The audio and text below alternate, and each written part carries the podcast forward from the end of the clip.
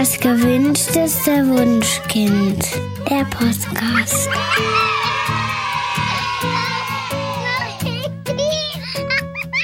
Hallo und herzlich willkommen bei unserem Podcast. Hier sind Daniel Graf und Katja Seide. Wir freuen uns über unsere erste Folge und haben auch gleich einen ganz tollen Gast mitgebracht. Das ist Alu. Alu ist auch Bloggerin, schreibt den Blog Große Köpfe. Hallo Alu. Guten Tag. Hi Alu. Ja, schön bei euch zu sein ähm, in eurem neuen Format. Ja, wir sind auch ganz gespannt. Podcast ist ja was ganz Neues. Wir haben euch ja schon auf Facebook gefragt. Ihr wart ganz begeistert. Wir haben auch schon gefragt, welche Themen interessieren euch. Wir möchten gern mit euch sprechen. Ähm, und als erstes haben wir uns Alu eingeladen, weil Alu hat ein kleines Töchterchen und dieses Töchterchen, ähm, ja, bereitet dir manchmal ein bisschen Kummer. Alu, erzähl doch mal. Genau, also es ist so, dass äh, unsere jüngste Tochter jetzt über zwei Jahre ist und ähm, eigentlich seit Beginn an nicht durchschläft und wir auch wirklich so eine großen Schwierigkeiten hatten zwischendurch, dass wir sogar beim Schlaftherapeuten waren und ähm, ja, ich brauche Anregung und Meinungen dazu. Ja, also was man dazu als erstes sagen kann, ist, dass Kinder eigentlich, viele Kinder von Natur aus geborene Schlechtschläfer sind. Das ist ganz einfach ein natürlicher Mechanismus, weil Kinder werden geboren und sind erstmal ganz äh, schutz- und hilflos. Fürs Überleben sind die auf uns Erwachsene angewiesen. Da hat die Natur sich was einfallen lassen, dass die Kinder auch tatsächlich sicher sind. Und ähm, da ist der Mechanismus einfach, dass die Kinder schreien, wenn sie Angst haben oder die Gefahr besteht, dass sie allein gelassen werden. Das heißt also, ein Kind weiß gar nicht, dass es sicher ist, sondern äh, seit mehreren tausend Jahren sind wir so aufgewachsen, dass wir ganz eng im Familienverbund groß geworden sind, wo mehrere Generationen ums Feuer saßen und gemeinsam schliefen. Und das möchten Kinder heutzutage auch gerne. Also ein Baby möchte gerne unbedingt immer in der Nähe eines Erwachsenen schlafen, ähm, wo es sich sicher und geborgen fühlt. Würde also heißen, sozusagen, das habe ich auch schon probiert, dass wenn ich, ähm, also ich habe sie dann viel getragen, ne, dass sie dann besser schläft das ist tatsächlich so. Also Kinder sind ähm, ja in der Schwangerschaft schon gewohnt, dass sie durch die Gegend quasi geschaukelt werden. Sie sind in Mamas Bauch, da ist es ganz eng, ganz warm, da ist ein helles, scheinendes Licht. Und in dieser Bedingung fühlen sie sich super wohl und schlafen dabei auch gut ein. Das kann man sich zunutze machen. Also Neugeborene, die schlecht schlafen, da kann man sich einfach diesen Mechanismus zunutze machen.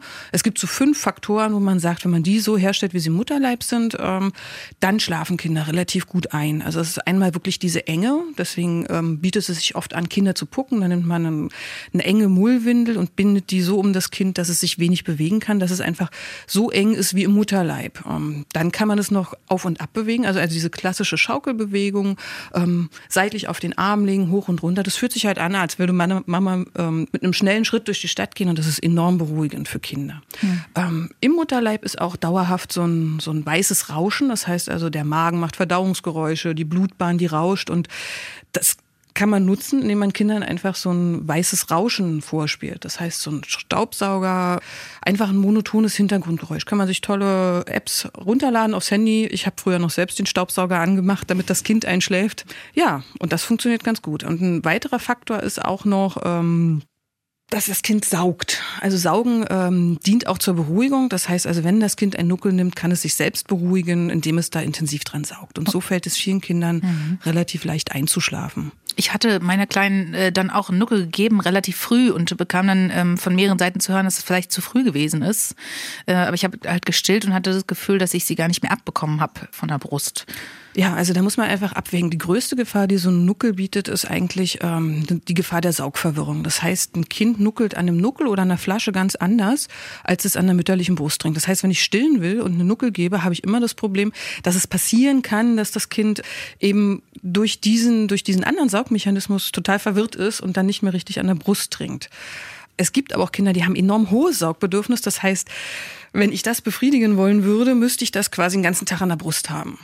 Jetzt kann man sagen, das ist okay für mich und die Brust, die härtet ja auch ab und irgendwann ist es auch gar kein Problem mehr. Aber viele sind halt an dem Punkt, wo sie sagen, ich möchte nicht, dass zwölf Stunden mein Kind an meiner Brust ist. Und an der Stelle würde ich einfach sagen, ist ein Sauger absolut verträgbar, dass man ähm, dieses Saugbedürfnis erfüllt, ohne quasi permanent rund um die Uhr zur Verfügung zu stehen. Hm. Jetzt ist es ja so, dass unsere Kleine sozusagen bis zum ersten Geburtstag irgendwie weniger als zwei Stunden immer am Stück gepennt hat und dann war sie wieder wach und war wieder sehr unruhig und dann mussten wir sozusagen sie wieder irgendwie in den Schlaf kriegen und wir haben uns dann angewohnt, mit ihr spazieren zu gehen. Und irgendwann hatte ich aber das Gefühl, dass wir sie daran gewöhnt haben, dass wir mit ihr spazieren gehen. Also ich hatte das Gefühl, wir sind gar nicht mehr zu Hause in der Nacht. Ja, ähm, da, ich glaube, da kann ich zu sprechen. Das sind nämlich, äh, ihr habt ihr das tatsächlich angewöhnt das Gehirn von Kindern äh, mag Wiederholungen und äh, es sind so Einschlafsignale, die es gibt. Einschlafsignale sind alle Dinge oder Vorkommnisse oder Gegenstände, die man einem Kind zum Einschlafen gibt. Und ähm, das Gehirn merkt sich diese Dinge und denkt, dass es die zum Einschlafen braucht. Also zum Beispiel machen sich das Eltern oft zunutze, indem sie ein Ritual abends einführen. Keine Ahnung, das Kind wird, kriegt die Zähne geputzt und dann darf es nochmal äh, ein Lied äh, hören von den Eltern. Und dann gibt's einen Schnuller und dann wird's ins Bett gelegt. Das wäre sozusagen die Einschlafsignale. Zähne putzen, Lied, hinlegen, hm. schlafen, so. Und manchmal schleichen sich unbewusst Einschlafsignale ein, die die Eltern eigentlich gar nicht wollten. Also Rituale, die, die sie, die sie nicht, nicht äh, einführen wollten. Zum Beispiel eben dieses Tragen. Gibt auch andere, zum Beispiel äh, kuscheln Kinder ganz häufig gerne mit der mit der Haut von Eltern, also die, die zwiebeln dann die Haut so ein bisschen in ihren Fingern und das beruhigt sie. Oder sie zupfen am Ohrläppchen oder sie drehen die Haare von der Mama ein und das, ähm, das beruhigt sie so sehr, dass, dass sie dabei einschlafen. Und irgendwann wird es auch ein Einschlafsignal. Das heißt, das Gehirn denkt, es braucht das. Und wenn dieses Einschlafsignal nicht mehr gegeben ist, weil die Mutter sagt, boah, also tut mir jetzt total weh mit den Haaren, kannst du mal damit aufhören, dann schreit das Kind. Und das Gehirn ist wirklich dann in der Krise, weil es denkt, oh mein Gott, hier fehlt was, ich kann gar nicht einschlafen. Also es, ähm, das Kind kämpft um diese, um dieses Einschlafsignal total doll. Und bei euch war das eben dieses Tragen. Und man kann aber Einschlafsignale auch wieder abschaffen. Das geht entweder sehr abrupt. Dann sagt man einfach so, ich kann jetzt nicht mehr, das tut mir total weh oder es ist mir zu schwer oder ich bin total alle, ich gehe jetzt abends nicht mehr mit dir ähm, spazieren. Oder man macht es eben peu à peu mit dem sanften Ablösen, dass man beim Tragen wäre, wäre das sanfte Ablösen so, dass man ähm, diese Einschlafsignale wieder gibt. Also zum Beispiel, ich ziehe dir jetzt einen Schlafanzug an, ich putze dir die Zähne, du kommst jetzt in meinen Arm. Das ist dann sozusagen die drei Einschlafsignale hier. Es geht ins Bett, du sollst jetzt schlafen. Das Gehirn wird, wird da jetzt schon, bereitet sich schon vor und sagt Juhu. Und wenn das Kind kurz bevor das Kind dann tatsächlich in deinem Arm einschläft, setzt du dich hin und, und oder legst das Kind ab. So ähm, wirklich nur, nur so zehn Sekunden ungefähr, bevor das Kind wirklich einschläft. Wird erstmal nicht klappen. Weil das Kind das, das natürlich. Das sind die positiven Voraussagen, die genau. alle Eltern benötigen. Äh, hm. Das Kind ähm, wird erstmal wieder aufwachen dann und sauer sein und weinen. Dann nimmst du es wieder hoch, trägst es wieder ein bisschen, bis es sich wieder beruhigt hat. Und wieder, wenn es so schläfrig geworden ist und du merkst, ah, jetzt fallen die Augen zu, dann setzt du dich wieder hin oder legst das Kind wieder vorsichtig ab. Und irgendwann ist das, ist das Kind so müde, dass es dann denkt, ach egal. Und dann, trotzdem es eingeschlafen, also obwohl es abgelegt wurde, dann trotzdem einschläft. Und das ist sozusagen der erste, der erste Gewinn.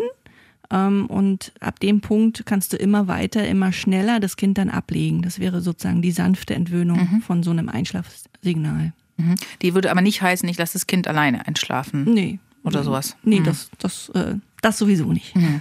Also grundsätzlich habt ihr das auch ganz richtig gemacht. Also dieses, ähm, ich pack mein Kind in den Kinderwagen oder in die Autoschale und äh, fahre mit dem spazieren, ist in den ersten Lebensmonaten tatsächlich eine wirklich sinnvolle Methode, um das Kind schnell zum Schlafen zu kriegen. Das ähm, ist ja quasi Bewegung gewöhnt und sobald es sich bewegt, ist im Gehirn einfach der Zustand, ich bin in Sicherheit. Also früher gab es ja keine mechanischen Geräte und Instrumente. Das heißt, ein Kind, wo das äh, Gleichgewichtszentrum meldet, du bist in Bewegung, fühlt sich immer sicher. Deswegen haben so Kinderwagenschaukler eine ganz beruhigende Wirkung. Einfach Sachen, die gleichförmig, gleichtönig vor sich hinschaukeln. Da fühlt sich das Kind immer sicher und geborgen. Deswegen schläft es im Kinderwagen auch gut ein und auch relativ lange. Ähm, viele Kinder wachen ja auch relativ regelmäßig wieder auf. Du hast ja gesagt, alle zwei Stunden ein mhm. Kind. Es gibt tatsächlich so, ein, so, eine Art Schlafzyklus, das jedes Kind hat. Der liegt so zwischen einer halben Stunde und, und 50 Minuten in dem Dreh. Das heißt, wenn das Kind dann aufwacht und ähm, sich nicht mehr sicher fühlt, wacht es einfach auf. Zwei Stunden wären dann zum Beispiel eine Aneinanderreihung von mehreren Schlafzyklen hintereinander. Mhm.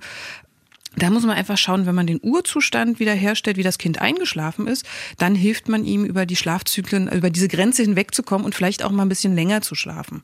Also wenn man tatsächlich das Kind hat, ähm, ein Kind hat, was immer wieder aufwacht, ähm, dann sollte man am Ende der Schlafphase, die man einfach mit der Uhr bestimmen kann. Also bei mir war es so, nach 39 Minuten habe ich mich tatsächlich zu meinem Kind wieder ins Bett gelegt, habe wieder die Arme auf seinen Arm gelegt und dann ist er kurz aufgewacht in dieser Leichtschlafphase hat gesehen, Mama ist da und hat dann wirklich wieder in die andere Schlafphase. Also wäre ich nicht da gewesen, dann wäre er einfach aufgewacht und hätte nach mir gerufen, weil er sich allein geführt hätte. Hm. Ja, so habe ich das auch gemacht. Also mein Sohn hat, als er Baby war, gern in dieser Feder, so einer Federwiege hm. geschlafen. Und ähm, ich habe zwischendurch aufgehört, die zu wiegen. Also das heißt, ähm, er ist beim, beim Wiegen eingeschlafen, dann ist die Feder, hat die Federwiege angehalten und ich konnte so lange, keine Ahnung, Kaffee trinken, ähm, bis bis klar war, okay, ist jetzt in fünf Minuten wacht er auf. Ähm, und dann bin ich hingegangen und habe wieder geschaukelt. Und durch dieses Schaukeln, als er dann in diese Leichtschlafphase gekommen ist, habe ich ihm wieder gezeigt, ich bin da, es ist alles gut, ähm, es ist genauso, wie es vorher war. Und dann konnte er eben wieder in die nächste Phase eintreten. Hm. Aber jetzt ist es ja sozusagen jetzt, also wir haben es dann irgendwann auch geschafft, diese Wagensache abzulösen. Ähm, und äh, sie hat dann auch in ihrem Bett geschlafen, aber äh, jetzt ist sie ja knapp zwei und schläft immer noch nicht durch. Also was mache ich denn falsch? Warum klappt das nicht? Falsch. Ich bin müde. Wir sind alle müde. ja. Also man muss sich erstmal bewusst machen, durchschlafen äh, ist ein Prozess, der, der über sehr lange Zeit erst entstehen kann. Es gibt einige Kinder, die schlafen wahnsinnig schnell durch und es gibt Kinder, die brauchen wahnsinnig lange dafür. Wir Erwachsenen schlafen selbst auch nicht durch. Wir merken noch nicht mehr, wenn wir aufwachen. Also tatsächlich ist es so, dass Erwachsene alle zwei Stunden nachts wach werden teilweise auch bis zu mehreren Minuten da liegen und sich am nächsten Morgen nicht erinnern können. Also Schlaf an sich ist im Prinzip eine Aneinanderreihe von Schlafzyklen, aber kein kompletter Prozess von morgens bis abends. Also es ist einfach normal, dass Kinder aufwachen und das ist einfach eine Typsache. Der eine, der braucht einfach mehr Nähe und Zuwendung und körperlichen Kontakt, der wird dann regelmäßig auch noch mit fünf in Mamas oder Papas Bett krabbeln, während der andere einfach sehr viel autonomer ist und sagt, mit elf Monaten schlafe ich schon gerne in meinem eigenen Bett. Ähm, mir hat meine Freundin gesagt, für mich war hilfreich der Satz, mit 14 schläft kein Kind mehr im elterlichen Bett.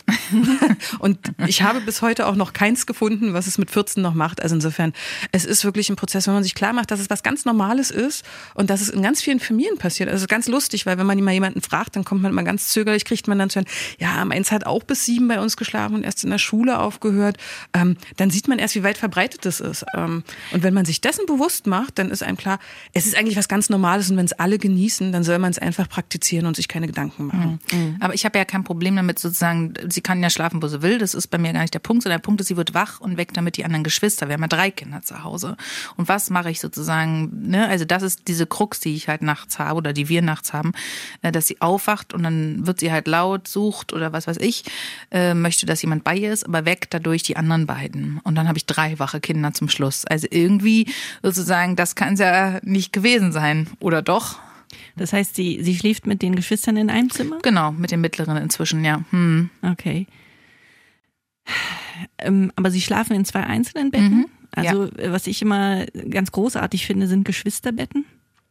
Ähm, weil die, also wenn man das als Elternteil nicht mehr möchte, dass die, dass die Kinder im, im Familienbett schlafen, dann bringen Geschwisterbetten eben auch die Nähe, die Kinder in der Nacht brauchen. Also wie Daniel auch sagte, selbst Eltern, die sagen, ja, mein Kind schläft auf jeden Fall alleine in, in seinem Bett, geben dann irgendwann zu, na ja, also okay, nachts um drei kommt es natürlich zu uns.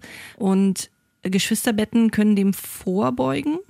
Ähm, das heißt, wenn deine Kleine direkt neben dem Bruder schläft, könnte es sein, dass seine Nähe eben ihr so viel Sicherheit gibt, dass sie dann eben nicht so wach werden muss. Mhm. Denn ähm, dieses laute Rufen, was du, was du sagst, das sind ähm, das, das ist schon sozusagen ein, ein Signal, was es gibt, wenn, wenn ihr klar ist, die Eltern sind nicht in der Nähe. Also es gibt Nahsignale und Fernsignale. Und Nahsignale die würdest du merken, wenn du direkt daneben schläfst, nämlich das ist so ein, das, sie ruschelt dann im Schlaf oder atmet irgendwie anders. Und wenn du neben deinem Kind schläfst, dann machst du automatisch sozusagen deine Hand dann auf das, auf das Kind und so weiter. Und ähm, das würde dann alles im, im Halbschlaf passieren. Und wenn aber diese Nahsignale nicht beantwortet werden durch irgendjemanden, durch einen Eltern, Elternteil oder durch ein, durch ein Geschwisterkind, ähm, dann kommt das Fernsignal. Und das Fernsignal ist, hey, ich bin hier ganz allein und äh, die rufen dann natürlich laut nach euch, ähm, bis ihr kommt. Und äh, mein, mein Tipp ist vielleicht, dass wenn, wenn äh, sie mit ihrem Bruder in einem Bett schläft, dass er diese Nahsignale erkennt und sich einfach umdreht oder ruschelt und sie merkt, okay, ich bin doch nicht allein in meinem Bett.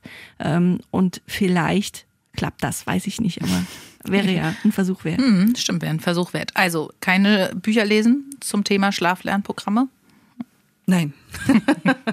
also es wird ja immer mal wieder gern gesagt, dass Kinder einschlafen und durchschlafen tatsächlich lernen können. Ähm, also Lernen ist an der Stelle einfach ein falscher Ausdruck, weil man da eine Methode nutzt, äh, die dafür sorgt, dass das Kind resigniert. Also da gibt es ein ganz berühmtes Buch, das heißt, jedes Kind kann schlafen lernen, wird leider immer noch sehr, sehr viel. Das sollst du doch nicht nennen. Na, es, die Leute sollen ja wissen, was sie nicht kaufen sollen. Also wenn das ist das Buch, kind, das nicht genannt werden ja, genau. genau. Also wenn ihr dieses Buch irgendwo seht und Probleme mit dem Schlafen habt, lest es nicht. Es gibt bessere. Es gibt wirklich bessere. Ähm, diese Methode wurde. Äh, warte mal, nenn mal jetzt bitte ein besseres, damit die ja. Leser auch, äh, die Hörer, Entschuldigung. An dieser Stelle lege ich euch ganz, ganz doll ans Herz von Dr. Herbert Renz-Polzer und Nora Imlau, Schlaf gut, Baby. Ja. Also das kann man wirklich ganz toll lesen und da kriegt man ganz viele Antworten auf Fragen und ist danach wirklich deutlich entspannter, was den Kinderschlaf betrifft. Dieses andere Buch, ja, es beschreibt eine Methode, die mal vor ganz vielen Jahren ein amerikanischer, ich glaube, es war ein Psychologe oder ich weiß es gar nicht, Dr. Richard Färber war das, ähm, der hatte ganz verzweifelte Mütter vor sich stehen, die nach einem Jahr quasi kurz vorm Nervenzusammenbruch waren, weil das Kind einfach nicht schlafen wollte. Und der hat eine Art Notfallprogramm entwickelt, wo er gesagt hat, bevor ihr jetzt das Kind nehmt, schüttelt oder äh, irgendwie anders grausam werdet, gibt es eine Methode, wo man das Kind gezielt zum Resignieren bringt und dann ist einfach Ruhe. Leider hat sich nicht herumgesprochen, dass das wirklich ernsthafte Schäden verursachen kann und wird jetzt als eine Methode gehandelt, die, ähm, weil sie super funktioniert, ähm, gerne weiterempfohlen wird von ähm, Eltern, gerne in Krabbelgruppen untereinander, auch heutzutage noch von Hebammen und Kinderärzten. Also ja, also was macht man einfach? Ziel der Sache ist, das Kind ähm, ruhig zu stellen, indem man gezielt nicht auf das Rufen reagiert. Ich hatte ja vorhin schon gesagt, dass ähm, das Schreien ein wichtiges Signal ist, um quasi von den, El von den Eltern wahrgenommen zu werden, ähm, die Bedürfnisse erfüllt zu bekommen. Und bei dieser Methode geht es darum, das Kind schreien zu lassen, im Abstand von Minuten in das Kinderzimmer reinzugehen, es kurz zu beruhigen, dann aber wieder rauszugehen. Also dem Kind quasi klarzumachen, du kannst weinen, so viel du möchtest, ich gehe wieder, komme nur kurz und diese Abstände werden dann immer weiter verringert. Aber also verkauft wird es, ähm, dieses Reingehen ja als liebevoll und ich zeige dem Kind, dass alles in Ordnung ist und dass ich da bin, aber ich zeige ihm auch, wer die Herrin oder der Herr im Haus ist und äh, dass es mich nicht manipulieren kann. Aber ähm, das Schlimme an dem Buch ist ja auch, dass es eben sich relativ liebevoll auch liest. Genau, also man könnte tatsächlich der Ansicht sein, Mensch, das ist eine liebevolle Methode. Ich glaube, das ist aber dadurch verursacht, dass sie tatsächlich funktioniert. Also wenn man nur lang genug ähm, dieses Programm macht, dann hat man tatsächlich das, den Erfolg, dass das Kind gut schläft. Aber die Frage ist, um welchen Preis?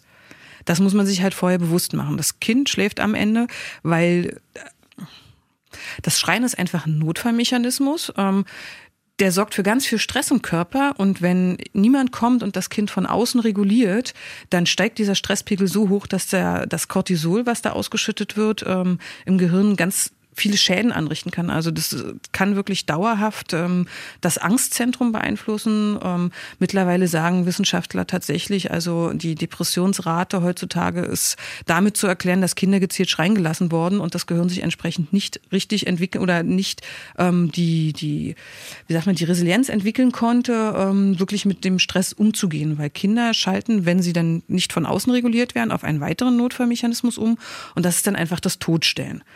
Das heißt einfach, wenn ein Kind zu lange geschrien hat ähm, und keine Rettung kommt, dann entsteht innerlich das Programm, oh Gott, äh, es ist keine Hilfe zu erwarten. Möglicherweise kommt jetzt ein Feind und frisst mich.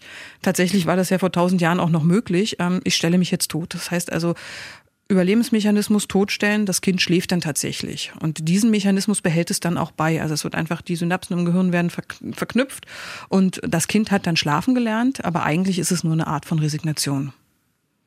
Genau, und Notfallprogramm des ja. Gehirns, genau. Oh Gott. Jetzt ja. bin ich deprimiert. Tut mir leid. Nein, aber es ist, es ist auf jeden Fall sehr interessant. Äh, okay, jetzt ist, jetzt habe ich das Kind äh, bis so zwei Jahren dahin gebracht, zumindest irgendwie äh, ein Stück weit zu schlafen, aber jetzt wird sie jeden Morgen um vier wach. So. und möchte dann aufstehen und möchte dann frühstücken gehen um 4 Uhr morgens. Also Neugeborene kommen erstmal zur Welt, die haben überhaupt gar keinen Zeitplan. Mhm. Die sind drei Stunden wach, schlafen vier Stunden, sind zwei Stunden wach. Da gibt's oft gar keine Regelmäßigkeit. Das heißt, es wird erst im Laufe der Zeit entwickeln, diesen Gefühl für Tag und Nacht. Mhm. Ähm, und was auch ganz wichtig ist, der Schlafbedarf passt sich an. Viele Eltern haben halt so ein kuscheliges Neugeborenes, das schläft dann 14 Stunden und die entwickeln dann so eine Art Routine, damit das Kind sich wohl und sicher fühlt, übersehen dann aber an der Stelle, dass der Schlafbedarf im Laufe der Zeit sinkt. Das heißt, in den ersten zwei Jahren sind es mehrere Stunden am Tag, die weniger Schlaf benötigt werden. Das heißt also, wenn ich jetzt ein zweijähriges Kind habe, was nachts um vier aufsteht, dann kann ich relativ sicher davon ausgehen, dass es ähm, insgesamt zu viel Schlaf bekommt. Das ist dann auch die Stelle, wo man überlegen kann, einfach mal mit dem Mittagsschlaf ein bisschen zu experimentieren und zu gucken, wenn ich den weglasse, schläft es dann tatsächlich etwas länger.